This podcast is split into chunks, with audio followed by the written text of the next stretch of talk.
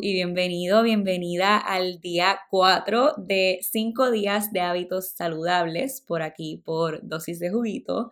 Yo soy Lau Cabral, soy su host y decidí crear este reto para ayudarte a traer más bienestar en tu rutina y motivarte a implementar hábitos saludables que te sumen como persona y te acerquen a tu mejor versión.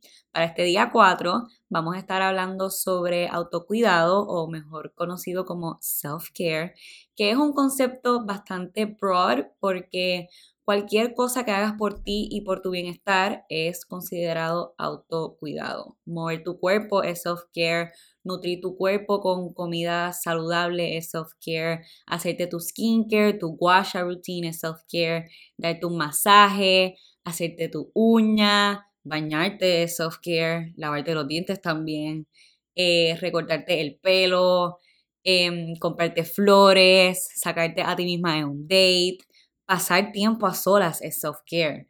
Darte tu copita de vino en la semana cuando lo necesitas también es self-care.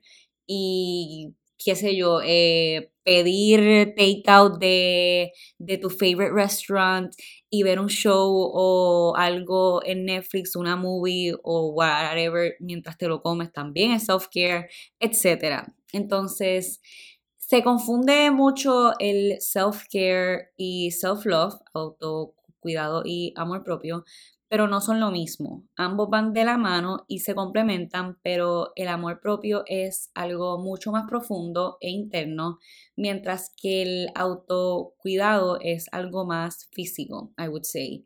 Y una buena práctica de self-care fortalece tu amor propio, pero, pero solo porque tengas una buena práctica de autocuidado, ya sea que te tomas tu jugo verde, vas al gym, comes bien, etcétera, no significa que tienes buen amor propio.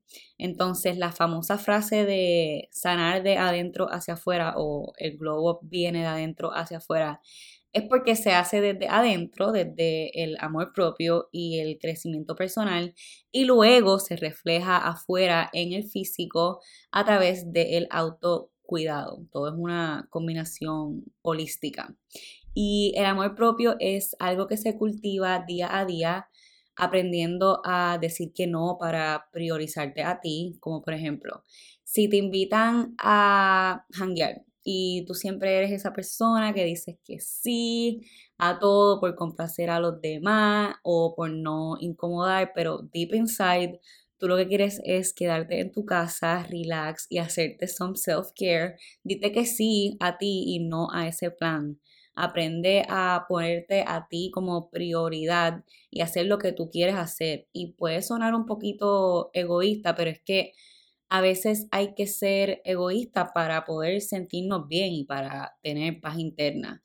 Y a esto también viene el tema de establecer tus límites tanto tú mismo ponerte tus propios límites, como tú poner límites con otra persona que a lo mejor no saca lo mejor de ti, te resta o te drena tu energía. Y cuando llegas a tu casa después de compartir con esa persona, te sientes exhausta y estás como que, wow, that was a lot. Y simplemente no quieres ese tipo de energía y, vibe en, en tu vida. Así que te invito a hacer un inventario de esas cosas, actividades, rituales que haces para cuidar de ti, tanto físicamente, mentalmente como espiritualmente, para que hagas más de eso y para hacer los cambios y ajustes necesarios para quitar o disminuir eso que no te hace sentir tan bien y te drena. Y también te invito a cuestionar si estás cuidando de ti al máximo o si estás cumpliendo contigo mediocremente. Así que espero que esta información te ponga a, cuestionar y a cuidar más de, ti y a practicar más el, el, el self-care.